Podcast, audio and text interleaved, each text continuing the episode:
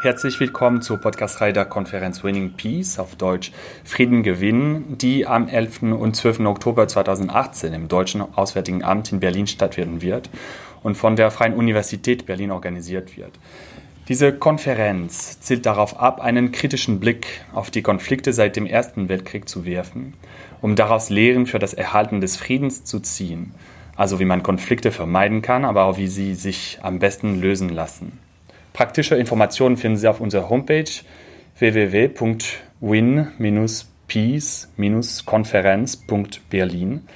Der Link befindet sich in der Beschreibung des Podcasts.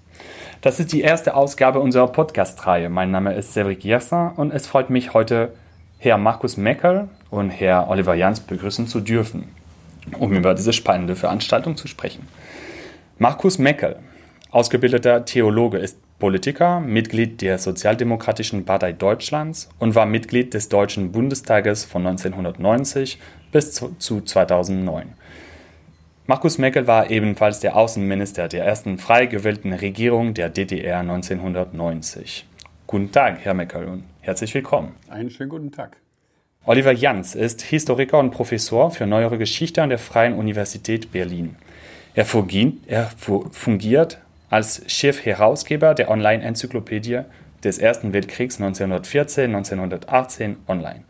Guten Tag, Herr Jans, und herzlich willkommen. Guten Tag. Sie sind beide stark in der Konzeptualisierung der Konferenz eingebunden, die den Titel Frieden gewinnen trägt und deren Untertitel lautet Das Ende des Ersten Weltkriegs zwischen Geschichte, Erinnerung und gegenwärtigen Herausforderungen. Herr Jans, Herr Meckel, Warum geht es eigentlich in dieser Konferenz und was sind Ihre Ziele? Vielleicht Herr Jans. Ja, es geht darum, die, vor allen Dingen die Friedensordnung von 1919, die auf das Ende des Ersten Weltkriegs folgte, auf ihre Aktualität für die Gegenwart zu befragen. Ähm, also zu fragen, was das 20. Jahrhundert davon gelernt hat, welche Prinzipien, die damals in die Welt kamen oder verfolgt wurden, heute noch aktuell sind, welche Fehler damals gemacht worden sind, was während des 20. Jahrhunderts aus diesen Fehlern gelernt worden ist und was wir vor allen Dingen heute noch für den Erhalt des Friedens oder die Vermeidung von Konflikten daraus lernen können. Vor 100 Jahren ging der Erste Weltkrieg zu Ende und damit brach auch durch diesen furchtbaren Krieg eine ganze Zivilisation zusammen. Eine Fortschrittshoffnung des 19. Jahrhunderts. Äh, die Eliten, die geistigen Eliten über ganz Europa, die miteinander verbunden waren und durchaus eine internationale Perspektive hatten. Äh, es gab Gruppen, Parteien, aber auch Kirchen in der ökumenischen Bewegung, die begonnen hatte, ähm, aber auch zivilgesellschaftlich so manche Verbindung quer über Europa. All das brach zusammen zu Beginn des Ersten Weltkrieges. Der Nationalismus brach sich Bahn und anschließend schien erst einmal alles weg zu sein. Und die Frage war, wie soll Europa aussehen? Und das haben dann ganz stark die Gewinnermächte, die Siegermächte in Paris äh, versucht zu gestalten. Und das war nicht eine Sache von Monaten, sondern äh, über einen langen Zeitraum. Völlig äh, unverständlich von heutiger po Politik, dass ein amerikanischer Präsident über Monate nach Europa kommt und dies versucht mitzugestalten. Also insofern äh, ein neuer Aufbruch, der uns in Deutschland, in der Öffentlichkeit bis auf die Fachhistoriker weitgehend unbewusst ist. Und das wieder neu bewusst zu machen, äh, deutlich zu machen, dass es auch vor dem Zweiten Weltkrieg Dinge gibt, die für unsere Öffentlichkeit, für die politisch-gesellschaftliche internationale Wahrnehmung von Bedeutung sind. Das ist der Versuch, den wir in dieser Konferenz machen wollen. Wobei das Besondere dieser äh, großen Konferenz ist, dass sie keine reine Historikerveranstaltung ist. Und zwar im mehrfachen Sinne. Sie beschäftigt sich nicht nur mit den historischen Vorgängen, sondern schlägt eben den Bogen zur Gegenwart. Sie, ähm, an ihr nehmen nicht nur Historiker teil, sondern auch Wissenschaftler anderer Disziplinen, äh, Völkerrechtler, Politologen, ähm, äh, Politikwissenschaftler, Sozialwissenschaftler und auch Praktiker äh, der Konfliktlösung, äh, der Diplomatie, äh, also aus praktischen Politikfeldern. Das wird sicher die Besonderheit dieser Tagung im Vergleich zu vielen anderen Tagungen, die jetzt seit Ende 2018 stattfinden, sein. Interessant. Sie haben von, äh, von Bogen zur Gegenwart gesprochen. Also ich würde sogar sofort damit äh, anfangen. Können wir oder können Sie ein paar äh, Wörter dazu sagen? Ähm, also nach dem Ersten äh, Weltkrieg wurde eine bestimmte Wertordnung definiert, zum Beispiel mit der Gründung von der zwischenstaatlichen Organisation, dem Völkerbund. Ähm, können Sie die Leitideen dieser Friedensordnung vorstellen, sowie deren Evolution in der ersten Hälfte des 20. Jahrhunderts? Ja, gerne. Die Kriegsziele der westlichen Alliierten haben sich während des Krieges ausgeweitet und auch äh, stark, wenn man so will, ideologisiert. Es ging nicht mehr bloß um die Verteidigung Belgiens und Frankreichs. Ähm, mit zunehmender Kriegsdauer, mit der Zunahme der Opfer, ähm, brach sich eine immer mehr eine größere Vision von der Nachkriegsordnung Bahn. Es sollte dies der letzte Krieg sein, der Krieg, der alle Kriege beendet dies war vor allen Dingen Großbritannien und äh, den USA die Idee. Und daraus ging dann die liberale Vision, die vor allen Dingen mit dem Namen Woodrow Wilson, also des amerikanischen Präsidenten, verbunden ist, hervor und die ihren Ausdruck zum Beispiel im Januar 2000, äh, 1918 in den berühmten 14 Punkten äh, gefunden hat, ähm, hervor. Und sie kreist um einige fundamentale Prinzipien. Hm, Demokratisierung. Die Idee dahinter war, dass demokratische Systeme nicht gegeneinander Krieg führen. Die Monarchien, vor allen Dingen Deutschland und Österreich-Ungarn, ähm, sollten demokratisiert werden. Sie sollten zweitens ähm, den waren das ja Vielvölkerreiche und den äh, Völkern dieser multinationalen Imperien sollte Selbstbestimmung eingeräumt werden. Autonome Entwicklung heißt es, im Fall von Polen auch staatliche Selbstständigkeit. Das galt auch für das Osmanische Reich. Ähm, also nationale Selbstbestimmung war ein zweiter, ein zweiter äh, fundamentaler Wert. Hinzu traten dann ähm, trat die Idee der Freiheit der Meere und des freien Handels und vor allen Dingen der, äh, die Idee dass der internationalen Zusammenarbeit in der Form eines Zusammenschlusses der Nationen, also das, was dann der Völkerbund wurde, der im Versailler Vertrag, mit dem Versailler Vertrag praktisch ins Leben gerufen wurde. Andere Dinge treten noch hinzu. Ich denke, dass es wichtig ist, sich deutlich zu machen, dass die Staaten, die damals entstanden sind, mhm. alle als parlamentarische Demokratien entstanden sind. Und äh, das ist etwas, wenn wir zurückschauen in dieses Jahrhundert, ja, Außergewöhnliches, wo wir nachträglich fast nur staunen können, dass dies der Fall war. Ähm, gleichzeitig, wenn ich etwa an Polen denke, hat man zwar gesagt, die Staatlichkeit Polens wird entschieden, das war gleich im 14-Punkte-Programm von Wilson schon drin, Anfang 18, äh, aber die Grenzen waren offen. Das heißt, es wurde dann überhaupt erst noch entschieden, und zwar in Kämpfen entschieden, wo die Grenzen sind. Und hier nahmen die Polen selbst die Dinge in die Hand, bevor dann äh, später austariert wurde, etwa mit Abstimmungen in Schlesien. Ähm, aber die wesentliche Initiative hat man in Polen, Bosucki, selber in die Hand genommen. Äh, in anderen Staaten war das anders. Etwa Masaryk hat äh, wesentlich auch versucht, in Amerika äh, zu klären, dass es eben die Tschechoslowakei wird. Und dass übrigens die Deutschen nicht als äh, Titularnation äh, mit anerkannt werden. Das heißt, auch manche Schwierigkeiten, die dann dazu kamen.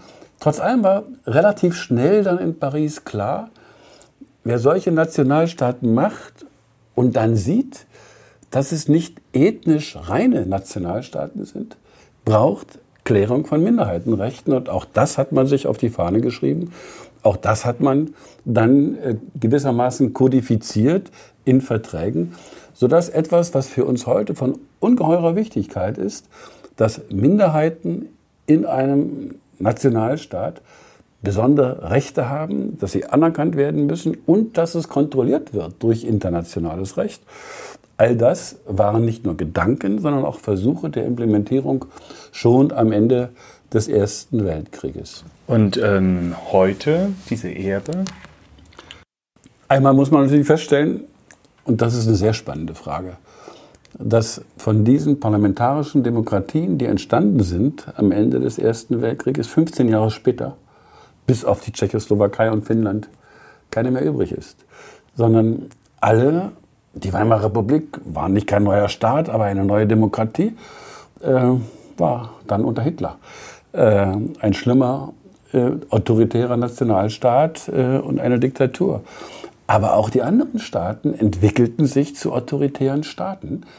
Und hier lohnt sich die Fragestellung, äh, nachdem wir am Ende des letzten Jahrhunderts, 1989, 90, die Erfahrung gemacht hatten, dass neue Demokratien am Ende des Kommunismus entstanden, die heute auch Mitglied der Europäischen Union sind, die meisten jedenfalls, äh, dass diese entstanden und heute plötzlich auch in diesen Staaten die demokratischen Grundwerte unter Druck stehen. Die Gewaltenteilung, die nun ja nicht erst seit dem 20. Jahrhundert da ist, sondern ein Erbe der Aufklärung ist, steht unter Druck. Freie Medien, unabhängige Justiz. Ähm, all das sind Fragen, die plötzlich als Herausforderung auf uns neu auf dem Tisch liegen. Richtig, darin sehe ich auch die, das Faszinierende an dieser Zeit nach dem Ersten Weltkrieg, äh, dass diese Zeit so aktuell ist. Ähm, so viel zu tun hat oder so viele Analogien, so viele Ähnlichkeiten aufweist mit unserer Zeit, der Zeit nach dem Ende des Kalten Krieges. Damals äh, wie heute schien es, dass sich eine liberal-demokratische Vision von Europa, ja, aber von der Welt sogar, durchgesetzt hat. Und in beiden Fällen ähm, gibt es sehr schnell Gegentendenzen autoritär. Die Demokratie ist ja bald wieder auf dem Rückmarsch. Autoritäre ähm, Regime äh, treten an ihre Stelle, am, an erster Stelle in Italien 1922 ähm, mit dem Marsch auf Rom. Ähm, aber nicht nur das, äh, die Parallelen gehen weiter. Äh, die USA waren ja mit dem Eintritt in den Ersten Weltkrieg aus ihrer Isolation herausgetreten.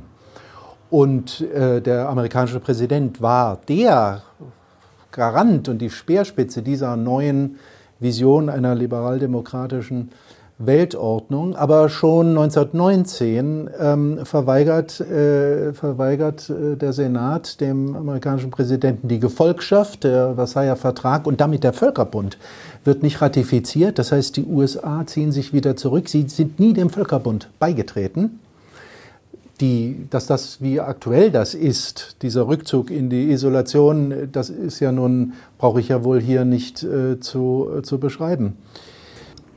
Gleichzeitig, die Aktualität jetzt liegt auf dem Tisch, gerade natürlich äh, nach dem Treffen von G7, äh, angesichts der Tatsache, dass wir nach dem Zweiten Weltkrieg nun wiederum die Entscheidung der Amerikaner hatten, nicht wieder zu gehen, und dies jetzt nicht nur eine Herrschaftsentscheidung war, das gab es durchaus auch, aber von den angesichts des Kalten Krieges von den westlichen Ländern eben als Schutzmacht, als Garant von Freiheit und Demokratie angesehen wurde, in dessen Schatten dann auch die Europäische Union wachsen konnte und dieser für die Zukunft so zentrale Integrationsprozess äh, beginnen konnte so kann man im Grunde sagen, auch wenn es dann erst einmal schief geht, das, was wir heute den Westen nennen, ähm, der auch wieder in seiner Einheit unter Gefahr steht, ist nach dem Ersten Weltkrieg geboren,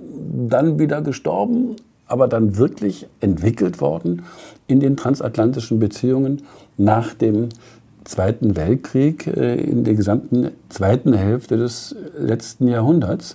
Und da spielt natürlich eben zunehmend nicht nur die Sicherheit, damit mit der NATO institutionalisiert, sondern eben auch die globale Verantwortung des Westens eine Rolle, die in, bis hin, hin zu Handelsbeziehungen, zur Garantie internationalen Rechts, all das sind ja ungeheure Entwicklungen, die heute die Grundlage internationalen Zusammenlebens sind, wo wir plötzlich jetzt merken, wo das ins Wanken gerät, was in der zweiten Hälfte als Lehre aus den Schrecken des erst, der ersten Hälfte des Jahrhunderts entwickelt worden ist, neu zur Debatte steht. Und insofern ist es auch eine Herausforderung an unsere Werte. Unsere Konferenz hat zentral mit den westlichen, den europäischen Werten zu tun.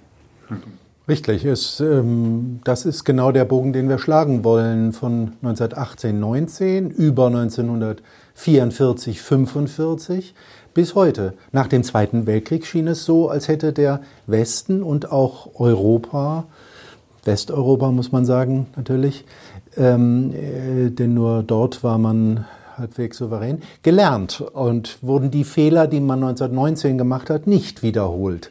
Ähm, nämlich äh, Isolationismus der USA, Rückfall in nationale äh, Nationalismus bei den, eigen, eigen, äh, bei den einzelnen europäischen Ländern. Heute ist dieser, sind diese beiden äh, Werte, westliche Integration und europäische Integration, bedroht. Stichwort Brexit, Stichwort Neo-Isolationismus der USA unter Trump. Also wir reden hier, und, und das ist es, was, was diese, dieses Thema aktuell und interessant macht. Wenn ich noch einen zweiten Gesichtspunkt hinzufügen kann, dann äh, weise ich zurück auf das Jahr 1917 mit zwei ganz zentralen Ereignissen. Einmal eben den Kriegseintritt der Amerikaner mit genau dieser Perspektive, die eben dargestellt worden ist, auf nationale Selbstbestimmung, auf Demokratie ausgerichtet und zum anderen die sogenannte Oktoberrevolution, das Entstehen der Bolschewiki. Die deutsche Heeresleitung hatte nach dem unschönen Motto, der Feind unseres Feindes ist unser Freund, Lenin im geschlossenen Waggon äh, nach Petrograd geschafft ausgesprochen erfolgreich. Mit Kollateralschaden für das gesamte 20. Jahrhundert, weil er damit ermöglicht hat, dass die Bolschewiki als kleine Truppe innerhalb der Revolutionsentwicklung, die es ja schon seit Februar gab, äh, die Macht übernahmen und seitdem im Grunde für die, das gesamte 20. Jahrhundert die Frage der Bolschewiki, einer ideologischen Diktatur ähm, und einer Diktatur, die sich zuallererst nach innen wendet, aber natürlich erst nachdem sie im ersten Hälfte des 20. Jahrhunderts sich entsprechend ausgeweitet hatte, als Herausforderung, auch ideologisch bis heute. Wir haben im Westen, in ganz Europa, bis heute keinen Konsens über die Bewertung und Beurteilung des Kommunismus, anders als beim Nationalsozialismus. Und insofern ist auch das ein Jahrhundertthema. Und wenn wir heute sehen, wie die Auseinandersetzung oder Aufarbeitung mit Kommunismus sehr unterschiedlich ist in Europa, ist auch damit ein Thema angesprochen, das uns zwar in dieser Konferenz weniger, aber im Gefolge des Ersten Weltkrieges und des Blicks auf dieses Jahrhundert auch weiterhin beschäftigen wird. Also in dieser Konferenz geht es dann um Krieg, um Frieden, aber darf man sich fragen, ob, ob diese Kategorien überhaupt zutreffend sind wenn ähm, man an Europa denkt, der zwei Jahrzehnten zwischen den beiden Weltkriegen denkt, kann man dann wirklich von Frieden sprechen? Und ähm, wie kann man Krieg definieren? Und, und also zunächst einmal ist natürlich zu festzustellen, dass der Erste Weltkrieg zwar an der Westfront 1918 zu Ende geht, aber das Gewaltgeschehen endet nicht besonders nicht in Osteuropa und auch nicht im Nahen und Mittleren Osten. Dort schließen sich an, äh, trotz der Friedensverhandlungen in Paris, schließen sich Kriege an, der russische Bürgerkrieg, ähm, der, die verschiedenen Kriege zwischen den äh, ostmitteleuropäischen Staaten und auch ihnen und der Sowjetunion, etwa der polnisch-sowjetische Krieg 1920, der Krieg zwischen der neu entstehenden Türkei und Griechenland, der Türkei und Armenien und so weiter. Äh, wir haben also ein Konfliktgeschehen, das ist weitgehend unbekannt und darüber wird, ähm, äh, hat Robert Gerwert, der Historiker Robert Gerwert, hat das sehr gut aufgearbeitet, der zu unserer Konferenz auch kommen wird. Also ist nach dem Ersten Weltkrieg herrscht in weiten Teilen der Welt nicht sofort Frieden. Und die Siegermächte sind auch überfordert von diesem Geschehen. Sie entscheiden sich zum Beispiel nicht dazu, wirklich mit aller Macht in den russischen Bürgerkrieg zu intervenieren. Das überfordert sie. Ähnliches gilt für den Nahen und Mittleren Osten. Auch dort äh, können sie, können und wollen sie nicht wirklich ähm, der, den neuen Unabhängigkeitsbestrebungen der Türkei unter Kemal, Mustafa Kemal Einhalt gebieten. Es sind eben die westlichen Siegermächte sind auch erschöpft. Anders als die USA 1945. Das ist auch wieder ein Unterschied, ja, ähm, in ihrem Verhalten. Ähm, das heißt, hier werden vielleicht Fehler gemacht. Äh, jedenfalls äh, ist den Siegermächten nicht klar, was eigentlich alles auf dem Spiel steht. Natürlich werden auch, auch andere Fehler gemacht, auch darüber wird zu reden sein. Es werden die Prinzipien, die ich vorhin genannt habe, nationale Selbstbestimmung äh, vor allen Dingen, werden nicht konsequent angewendet ähm, äh, auf der Pariser Friedenskonferenz. Das ist ja bekannt. Also den Österreichern wird der Anschluss an Deutschland äh, verboten. Ähm, äh, Südtirol, deutschsprachig im Wesentlichen, kommt an Italien, äh, das Memelland äh, an Polen und so weiter. Ähm, also das Selbstbestimmungsrecht wird nicht wirklich angewendet. Es mischen sich realpolitische mit wertepolitischen Entscheidungen im Grunde genommen auf der Pariser Friedenskonferenz. Das ist einer der vielen Gründe, warum diese Pariser Friedensordnung halt scheitert. Auch einer der Gründe, Gründe warum es dann keinen Frieden gibt. Ich denke, ein weiterer wichtiger Grund ist, und das können wir uns heute gar nicht vorstellen bei Friedensverhandlungen, dass die Verlierer nicht mit am Tisch sitzen, ähm, sondern es wird über die Köpfe der Verlierer hinweg entschieden, was die Friedensordnung sein soll. Ähm, und in dieser Konsequenz äh, führte das etwa dazu, äh, dass für Deutschland, für die Weimarer Republik, die politischen Kräfte, die im Juli 1917 im Reichstag die Friedensresolution durchgebracht haben äh, und für Frieden eintraten und was die oberste Heeresleitung vom Tisch gewischt hat und die Verantwortung trug für alles, was danach noch passierte, dass dann die Kräfte, die dann schon in Deutschland herrschten, das waren dann diese Kräfte, die diese Friedensresolution gemacht haben, deren Anliegen, deren politische Entwicklung aber überhaupt nicht berücksichtigt wurden bei dieser Friedensregelung. Das heißt, das demokratische Geschäft dieser politischen Kräfte in Deutschland wurde ausdrücklich erschwert und wie, wir wissen dann mit dem Ende der Weimarer Republik scheiterte es auch. Das heißt, die Demokratie selbst wurde durch diese Art Friedensschlüsse äh, belastet. Ein anderes Thema, das jetzt weniger, in dieser Zeit jedenfalls weniger Deutschland anlangt, aber eben Türkei und Griechenland, ist dieser Bevölkerungsaustausch. Wir würden ja heute von ethnischer Säuberung reden. Das war die Vorstellung, dass nur ethnisch homogene Bevölkerungen stabil in einer Demokratie, in einer Gesellschaft zusammenleben können. Und äh, auch hier hat man dann Dinge geschaffen, die wir heute aus humanitären Gründen sehr skeptisch betrachten. Also insofern lohnt es sich, auch über die Art der Friedensschlüsse, der Entscheidungsfindungen nachzudenken und ähm, dann sich deutlich zu machen, Lehren daraus zu ziehen, äh, was dies heißt für heutige Aufgaben, Frieden zu moderieren, zu schaffen und dann auch zu sichern. sichern. Und das heißt, was hat man gelernt und wie beendet man heute einen Konflikt?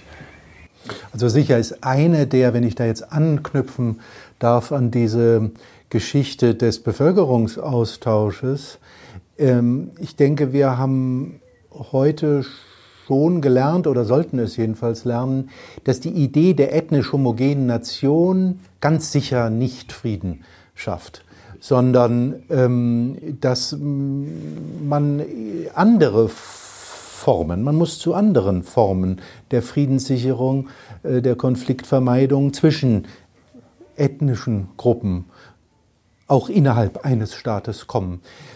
Es ist ja so, dass sich der ganze osteuropäische und südosteuropäische Raum ähm, gar nicht eignete für die Idee der ethnischen Homogenität. Ähm, man zerschlug multinational oder durch den Krieg wurden und die Revolution auch in Russland wurden multinationale Reiche zerschlagen also das Osmanische, das Habsburger Reich und das Reich der Romanows, im Grunde auch das Deutsche Reich. Auch das Deutsche Reich war multinational. Es gab Franzosen, es gab Dänen und es gab vor allen Dingen Polen. Ähm, äh, die Staaten, die aber geschaffen wurden, waren fast ohne Ausnahme alle ebenfalls multinational. Sie waren gewissermaßen kleine. Multi man, hat, man hat sozusagen eine Menge von eine Menge von vielen multinationalen Staaten geschaffen, die an die Stelle der drei, vier großen Imperien äh, standen. Und äh, da, man hat versucht, die Minoritäten innerhalb dieser Staaten zu schützen. Übrigens auch da wieder, das Behandlung der Minoritätenproblematik war ähm, halbherzig, denn die Sieger, die westlichen Siegermächte wurden nicht verpflichtet zur, zum Schutz der Minoritäten. Frankreich zum Beispiel, das also ein Teil der Bewohner des Elsass nach Deutschland äh, vertrieb, mehr oder weniger ausbürgerte. Aber das nur am Rande. Kolonien, das wäre noch ein extra Thema. Wäre noch ein extra Thema. Und vor allen Dingen wurde der Minderheitenschutz in Polen, in, in Osteuropa generell, er wurde nicht wirklich durchgesetzt. Ich denke, dass es wichtig wäre, äh, auch für die Zukunft deutlich zu machen, man hat damals versucht, internationales Recht zu implementieren und eine Institution zu schaffen mit dem Völkerbund. Es ist schon gesagt worden, selbst die USA, wo die Idee durch den Präsidenten herkam, äh, haben das nicht umgesetzt. Nach dem Zweiten Weltkrieg dann die Vereinten Nationen. Äh, in es ist für uns, gerade für uns Deutsche, ja ein zentrales Bekenntnis von Außenpolitik, dass wir eine Außenpolitik auf der Grundlage internationalen Rechtes machen und machen wollen. Äh, und deutsche Außenpolitik muss sich vor diesem internationalen Recht rechtfertigen. Dies wiederum zu stärken, weil wir merken, dass es nicht von alleine kommt, ist eine zentrale Herausforderung, die durchaus eine, ein Erbe äh, dieser Dimension ist und dann natürlich auch dies, dass diese Werte, diese demokratischen Werte äh, eben auch nicht von alleine weitergehen. Und das ist dann schon nicht nur eine Herausforderung an Staaten, sondern auch an den einzelnen Bürger, der Verantwortung trägt, wo er auch ist, äh, für diese Werte einzustehen. Aber was man auch nicht genügend gesehen hat 1919, 18, 19 und was für uns heute sicher selbstverständlicher ist, dass Frieden auch wirtschaftliche und soziale Voraussetzungen hat. Das ist eine Einsicht, ähm, die man auf viele heutige Konflikte ähm, übertragen kann.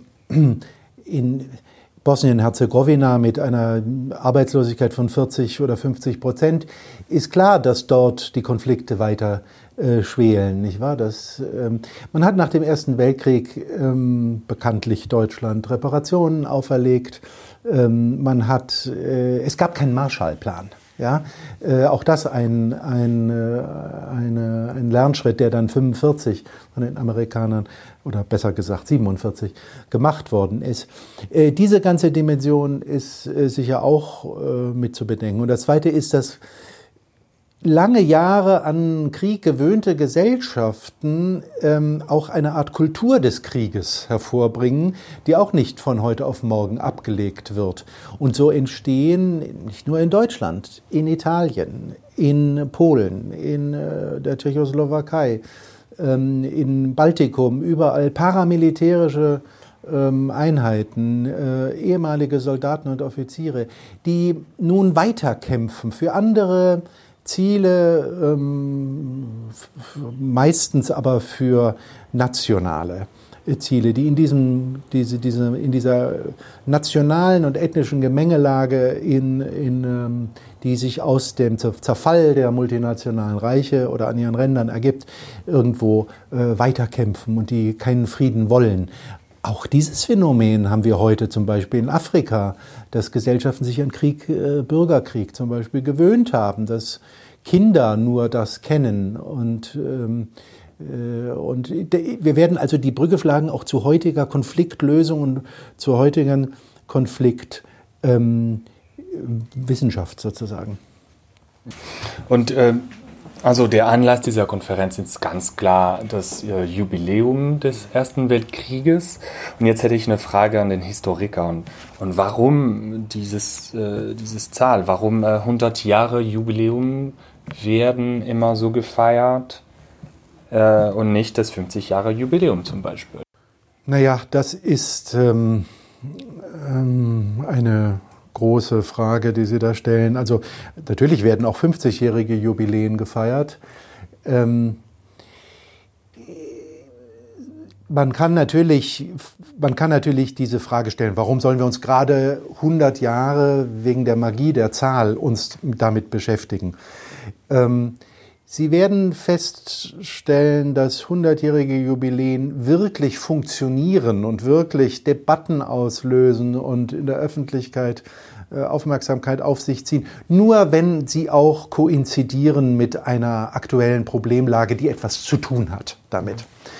Zweitens ist das äh, ist es einfach legitim, äh, dass jede, dass jede Gegenwart sich erneut ähm, äh, sich ihre, ihre Geschichte befragt sozusagen und ihre Geschichte auch sich neu erzählt.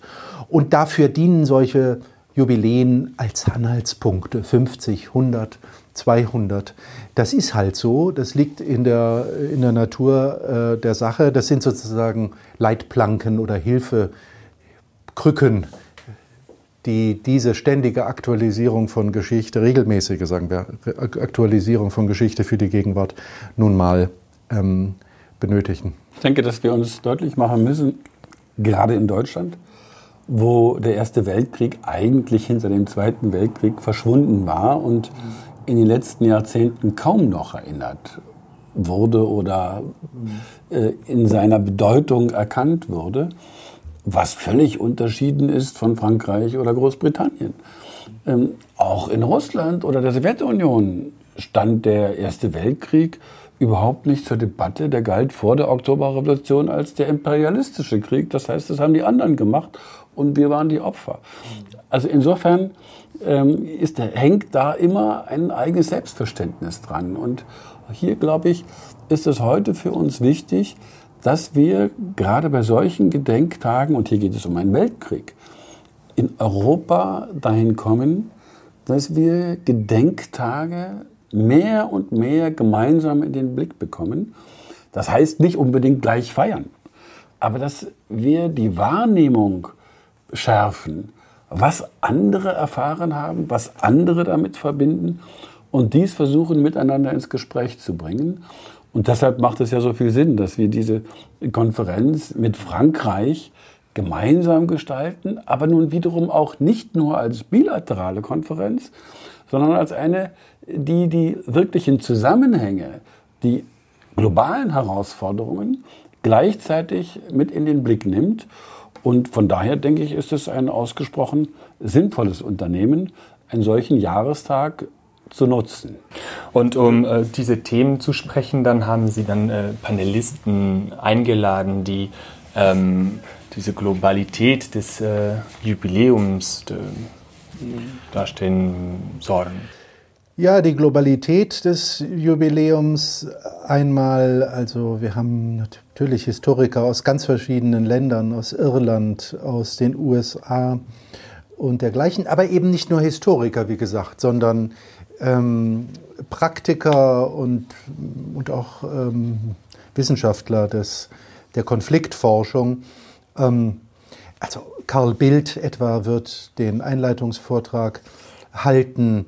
Er, er, war schwedischer Premierminister 1991 bis 1994 und auch Außenminister 2006 bis 2014. Er hat enorme Erfahrungen. Er war der Spezialgesandte der EU für das ehemalige Jugoslawien und hatte oder Co-Chairman der Dayton Peace, ähm, Peace Conference, also äh, Friedenskonferenz 1995. Das, ist, das sind natürlich, das ist ein Politiker, ein Diplomat, ein, ein Praktiker der, der Friedensregulierung. Ähm, oder Heide, Heidi Tagliavini, eine Schweizer Diplomatin, die mehrere Friedensmissionen ähm, in den Krisenregionen des Kaukasus äh, durchgeführt hat und auch im Donbass. Ähm, oder ähm, Marc Perrin de Brichambeau, ein ähm, äh, Vizepräsident des Internationalen Strafgerichtshofs in Den Haag seit 2014, 2015. Mhm. Denn es geht ja hier auch um die rechtliche Aufarbeitung von äh, Kriegen, nicht wahr?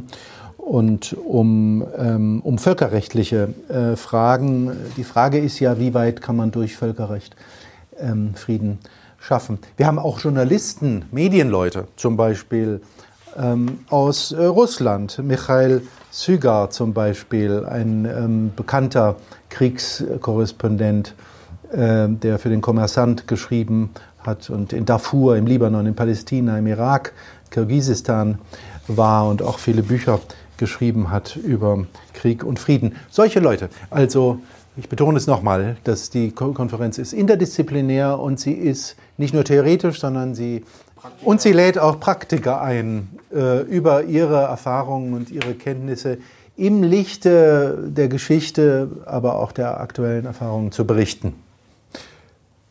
Vielleicht sollten wir auch noch mal sagen, dass die Konferenz auch die Erinnerung an den Ersten Weltkrieg und sein Ende im Centenary, also 2014 bis 2018, selbst in einem Panel zum Gegenstand ähm, macht. Nicht um die Erinnerung in verschiedenen Ländern einzuebnen, das wird auch gar nicht gelingen, kann auch gar nicht gelingen, sondern zunächst einmal, um zu analysieren, warum die Erinnerung an den Ersten Weltkrieg und sein Ende doch so divergent aus, so stark divergiert. Ähm, und um diese verschiedenen Erinnerungskulturen ja auch in einen Dialog wenigstens äh, zu bringen, denn das ist, glaube ich, das Mindeste, was man anstreben man muss. Man kann sie nicht einebnen, aber man kann sie in einen Dialog bringen. Die, vieles spricht dafür, dass die Erinnerung doch sehr unterschiedlich, äh, auch Ende 2018 sehr unterschiedlich sich darstellen will. Ganz grob sehe ich so drei äh, Regionen oder drei Modi. Das eine ist den Ersten Weltkrieg und auch sein Ende mit Versailles als äh, Schritte in die sozusagen deutsche und europäische Katastrophe, also 33, 39. Ähm, in erster Linie zu sehen.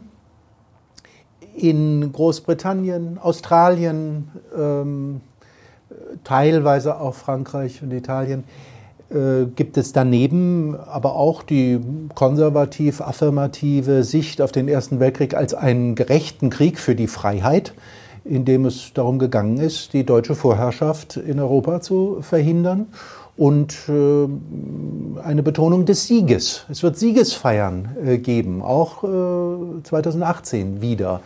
Es wird nicht nur die Katastrophe, die Tragödie, die Urkatastrophe, sondern auch der Sieg gefeiert werden. Und dann gibt es die in Ostmitteleuropa vor allen Dingen die Länder, die, in erster, die gar nicht den Ersten Weltkrieg äh, erinnern, sondern eigentlich äh, das, was danach kommt, nämlich ihre den Zusammenbruch der multinationalen Reiche und ihre neue nationale Unabhängigkeit beziehungsweise die Kriege, die, in denen sich diese Unabhängigkeit behauptet, etwa den polnisch-sowjetischen Krieg.